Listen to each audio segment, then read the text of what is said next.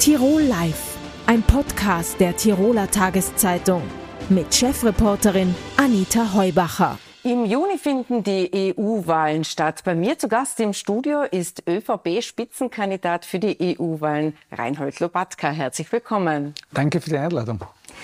Herr Lobatka, bei den äh, letzten EU-Wahlen, da hat die ÖVP sieben Mandate erreicht. Äh, was ist denn das Wahlziel dieses Mal? Man muss sagen, dass die letzten EU-Wahlen unter besonderen Umständen stattgefunden haben. Was meine ich damit? 14 Tage vorher war der Ibiza-Skandal. Einen Tag nach der EU-Wahl ist Sebastian Kurz abgewählt worden. Das heißt, äh, diese EU-Wahl war völlig anders als alle vorangegangenen. Wir hatten seit 1996 EU-Wahlen. Mhm. Und daher ist es schwer, die zu vergleichen. Warum? Die FPÖ ist absolut in den Keller gefallen aufgrund von Ibiza. Und die ÖVP ist raketenartig nach oben gegangen, äh, weil der Unmut äh, bei ÖVP-Sympathisanten riesig war. Weil die Leute wollten nicht, dass Sebastian Kurz nach seinem Wahlerfolg, den er vorher hatte, gehen musste. Das hat dazu geführt, dass wir ganz nach oben gegangen sind. Äh, und Sie haben mich nach dem Wahlziel gefragt, aber ich wollte das einleitend erläutern. Unser Wahlziel muss das sein, was wir, es sind Europawahlen, seit den Europawahlen, seit es Europawahlen gibt, immer geschafft haben, auf europäischer Ebene, nämlich stärkste Fraktion zu werden, also Europäische Volkspartei. Das ist das erste Wahlziel. Und mein zweites ist es, dass wir auch hier im Land wieder mandatsstärkste Partei werden. Es geht das ja nicht ist um letztes Prozente. Mal äh, gelungen, also, weil genau. sie sieben Mandate hatten und das zweitplatzierte war genau. die SPÖ damals, die hatte fünf. Genau. Ähm, das heißt, Sie haben schon erklärt, äh, es ist eine sehr, sehr schwierige Ausgangslage für Sie. Ähm, also Mandate halten, darf ich das so zusammenfassen, in Österreich? Äh, Mandate halten, äh, das wäre schon sehr, sehr ehrgeizig. Mhm. Ich sage noch einmal, äh, die Konkurrenz ist auch äh, stärker geworden. Sie kennen das politische Umfeld. Mir geht es darum, mandatstärkste Partei zu werden. Je mehr Mandate wir haben, umso lieber ist es mir. Aber mein Ziel ist es, hier auch in Österreich wie europaweit die Partei zu sein, die das größte Vertrauen bekommt. Gut, dann äh, fassen wir es so zusammen. Es soll also auf jeden Fall soll die ÖVP als erste durchs Ziel gehen bei den EU-Wahlen. Letztes Mal hatten wir eine Wahlbeteiligung von 60 Prozent. Das war eigentlich im EU-Schnitt auch viel. Der lag bei 51 Prozent. Dennoch, wenn man es anders liest, könnte man sagen, 40 Prozent sind nicht zur Wahl gegangen. Wie will man denn die Nichtwähler mobilisieren? Das ist das große Problem bei den Europaparlamentswahlen. Je näher für den Bürger der Politiker ist, umso direkter fühlt er sich betroffen und auch verpflichtet, zu einer Wahl zu gehen. Schauen Sie sich die, die Gemeinderatswahlen an, Landtagswahlen, Nationalratswahlen, Europawahlen. Bei den vorangegangenen Europawahlen waren wir unter 50 Prozent. In der Slowakei, ein Nachbar von uns, zwar weit weg von Tirol, aber ein österreichischer Nachbar, da war die Wahlbeteiligung 2014 bei 13 Prozent. Also das ist tatsächlich europaweit ein großes Problem, der Bevölkerung zu erklären, dass diese Wahl immer wichtiger wird für uns. Ähm, aber, da muss man ehrlich sein, nehmen wir zum Beispiel die heutige Tiroler Tageszeitung her. Auf der Titelseite habe ich landespolitische Themen. Und wenn ich die Zeitung durchblättere, dominiert die Landespolitik, dann kommt die Bundespolitik, obwohl gleichzeitig auch auf Europaebene ganz wichtige Entscheidungen gefallen sind, nämlich auch Gesetzesbeschlüsse. Wir haben im Tiroler Landtag, äh, wenn ich das richtig im Kopf habe, 36 Stimmt, ja. Abgeordnete. Abgeordnete. Äh, wir haben im Nationalrat 183. Und die Tiroler Landtagsabgeordneten konzentrieren sich auf Tirol, die österreichischen, die 183 auf Österreich. Und für das gesamte Europaparlament, wo man viel Zeit nicht hier in Österreich vor Ort verbringt, sondern in Brüssel oder Straßburg, haben wir 20. Also, wir haben es sehr, sehr schwer, diesen direkten Kontakt zu verstärken, wenn wir ehrlich sind. Aber darf und das, führt, aber das führt dazu. Einbremsen, weil, Gerne. Die, ähm, weil Sie gesagt haben, wenn wir gesagt haben 60 Prozent, wie will man die Nichtwähler mobilisieren? Ja. Äh, das heißt, das wird schwer sein, diese 60 Prozent. Da sind Sie froh, wenn, wenn das wieder zustande kommt. Kann man das so äh, sagen? Ich, ich wäre mehr als froh, um das ganz direkt zu sagen. Äh, könnten wir das schaffen. Ich habe im Übrigen auch äh, jetzt schon äh, mehrfach mit meinen Kollegen, wir sind natürlich Konkurrenten, gesprochen, die mit mir bei der Europawahl antreten, was wir auch gemeinsam machen können, um das Interesse an der Europawahl zu steigern. Die zuständige Ministerin, die für Europaangelegenheiten zuständig ist, Caroline Edstadler, ist jetzt in allen Bundesländern auch mit einem Bus unterwegs, um zu werben. Wir wollen auch unsere Europagemeinderäte weil wir eben so wenige sind als Europaabgeordnete, auch hier motivieren, uns zu unterstützen, wenn immer dann äh, die Tirolerinnen und Tiroler wählen. Aber sie zu bitten, an dieser Wahl teilzunehmen, weil das stärkt uns insgesamt. Je höher die Wahlbeteiligung ist, umso größer ist auch unsere Legitimität zu sagen, wir vertreten Österreichs Interessen. Sie haben kurz äh, skizziert eben das Interesse, das eben abnimmt, je weiter weg der politische Entscheidungsträger sitzt. Aber das Interesse bei den Parteien scheint an den EU-Ämtern auch nicht allzu groß zu sein. Sie haben die Frau Edstadler erwähnt, die ist ja offenbar auch gefragt worden, ob sie Spitzenkandidatin werden äh, wollte und hat abgewunken. Bei uns äh, gab es die ÖVP-EU-Abgeordnete, gibt es Barbara Thaler, die im Zweifelsfall eben auch gemacht gemeint hat, lieber sitzt sie in der Wirtschaftskammer oder ist die Chefin äh, der Wirtschaftskammer jetzt geworden.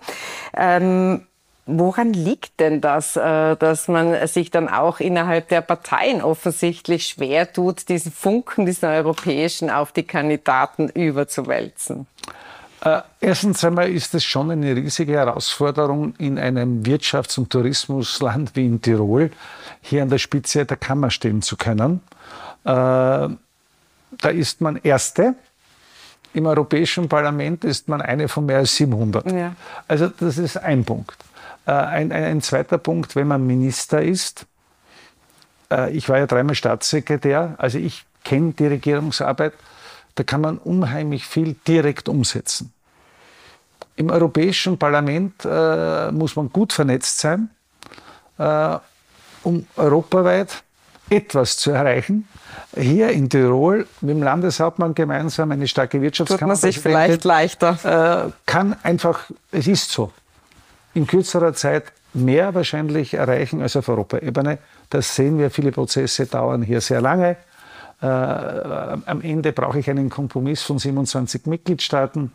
Äh, und da könnte ich noch viele andere Punkte anführen. Also auf den Punkt gebracht, äh, die Mühsal, ist schon eine, die man hier sehen muss. Aber umso herausfordernder etwas ist, sage ich, äh, umso mehr äh, hat es auch einen Reiz. Jetzt sind Sie ja heute auf Tirol-Tour. Bei uns ganz großes Thema, auch national. Der SPÖ-Chef Georg Dornauer, der gerade die äh, FPÖ versucht rechts hm. zu überholen mit seiner Ansage, er könnte sich auch eine Asylobergrenze im Binnenland Österreich bei Null vorstellen. Könnten Sie sich das auch vorstellen? Ich glaube, das ist ziemlich realitätsfremd, um ehrlich zu sein. Äh, es ist richtig, dass die Europäische Union, die in vielen Bereichen Enormes erreicht hat. Also nur ganz kurz, seit 1995, seit wir beigetreten sind, konnten wir unsere Exporte in den EU-Raum vervierfachen.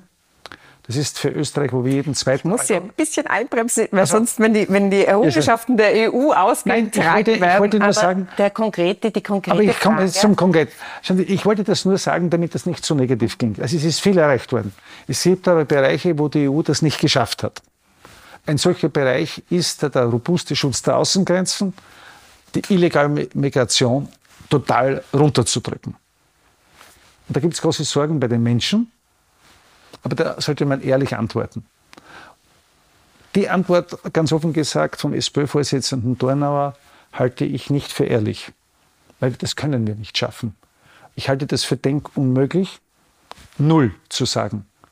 Was macht Dornauer mit einem Menschen, der massiv verfolgt worden ist? Gerade die Sozialdemokratie zum Beispiel tritt immer auch äh, für Minderheiten ein, der nur aufgrund seiner Religion, seiner sexuellen Ausrichtung, gequält worden ist, verfolgt worden ist, der bei uns um Asyl ansucht, nachweisen kann, dass er Asylgründe hat. Jemand, der integrationsbereit ist, dann zu sagen, null. Wie, wie, wie will er das in Einklang bringen mit unseren rechtlichen Verpflichtungen? Also das ist Ihnen äh, nicht ehrlich, haben Sie gesagt. Nein, ich halte das für, für einen Populismus pur. Und Populismus pur ist kein Qualitätsmerkmal in der Politik. Ich möchte noch ganz kurz eingehen, das trifft viele Tirolerinnen auch, aber auch andere Österreicher. Der Schengen-Raum ist ja eines, was, man, mhm. was Sie sicher vielleicht erwähnt hätten beim Pluspunkt, was die EU eben bringt mhm. und was sie geschafft hat. Jetzt ist es aber so, wenn wir Tiroler nach Deutschland fahren, in den Kufstein die Grenze passieren, wird äh, kontrolliert seitens Deutschland, aber andererseits ist Österreich auch ganz stark beim Grenze kontrollieren. Ich sage nur äh, beispielsweise in äh, Richtung Slowenien. Ähm, ist das das nicht etwas, was äh, sich in, was die EU schwächt? Das war einer der großen Vorzüge, dass wir innerhalb der EU gut reisen konnten und jetzt werden wir wieder kontrolliert. Sie haben hundertprozentig recht. Deswegen plädiere ich so massiv für einen robusten Außengrenzschutz, für die Verfahren an der Außengrenze, damit wir diese Vorteile der Europäischen Union und die Reisefreiheit ist ein großer Vorteil, gerade für ein Land wie Österreich. Nach Deutschland haben wir die meisten Nachbarn, obwohl wir kein großes Land sind. Wir haben acht Nachbarn. Da wünsche ich mir überall offene Grenzen.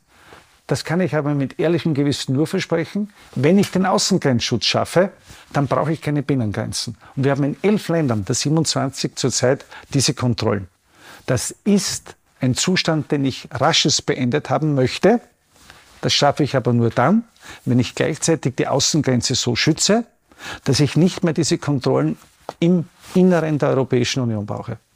Aber dann werden wir noch länger damit rechnen müssen, dass an den Grenzen äh, kontrolliert wird. Nein, das glaube ich nicht so. Da muss ich Ihnen ins Wort fallen, weil wir erstmals im Dezember erreicht haben, eine völlig neue Beschlusslage auf EU-Ebene mit einer massiven Ausstockung, was diesen Außengrenzschutz betrifft. Erster Punkt. Zweiter Punkt, mit der Einigung, dass die Verfahren an den Außengrenzen stattfinden sollen. Und wenn das gelingt, wenn das gelingt, dann werden wir auch die Grenzen wieder aufmachen können. Und hier bin ich zuversichtlich. Ich bin ich sehr zuversichtlich, weil wir die Beschlusslage schon haben. Wir müssen jetzt alles tun mit der neuen Kommission als Abgeordnete, ich mit der neuen Kollegin äh, Kircher gemeinsam, darauf zu drängen, dass das rasch umgesetzt wird. Bei der Frau Kircher möchte ich noch äh, einhaken, eine sehr junge äh, Kollegin, äh, die im Tiroler Landtag bis dato tätig war, aber ähm, keine europäische Erfahrung hat. Ähnlich ist es bei der Lena Schilling, die Spitzenkandidatin der Grünen. Wie schwer tut man sich denn da als ähm, erfahrener Politiker zu sehen, wenn so junge gleich in das größte Parlament kommen, das wir sozusagen auf den Verwaltungsebenen zu bieten haben? Meines Erachtens äh, ist Alter hier nicht das Kriterium. Äh, das Kriterium ist die Einstellung und schon, was man bisher gemacht hat. Äh, und bei der Sophia Kircher vom Studium her, von ihrer Arbeit, die sie auch im Außenressort gemacht hat, ist sie eine, die sich seit sie aktiv ist, sich mit dem Thema befasst hat. Aber ich glaube, die Mischung macht es aus. Äh, nur äh, Herren in meinem Alter wären auch nicht das Richtige. Nur junge Frauen, glaube ich, äh, das wäre auch nicht die Lösung. Das Entscheidende ist hier einerseits diese jugendliche Dynamik und auf der anderen Seite jemand, der schon lange in dem Bereich tätig ist. Das Entscheidende für uns alle gemeinsam ist aber, dass wir Österreichs Interessen dann durchsetzen können, wenn wir alles tun, gut vernetzt zu sein. Also alleine schaffst du auf Europaebene gar nichts. Äh, und äh, das ist ein schwieriger Prozess. Man braucht hier Freunde. Und äh, das ist das Wichtigste, dass, dass man ja nicht quasi das Klima so vergiftet, dass man nicht mehr zusammenarbeiten kann. Also die Mischung macht es aus. Ich hätte Sie noch gerne befragt äh, zu weiteren Themen, aber die Zeit läuft uns davon. Vielen herzlichen Dank für den Besuch im Studio. Danke. Tirol Live, ein Podcast der Tiroler Tageszeitung. Das Video dazu sehen Sie auf tt.com.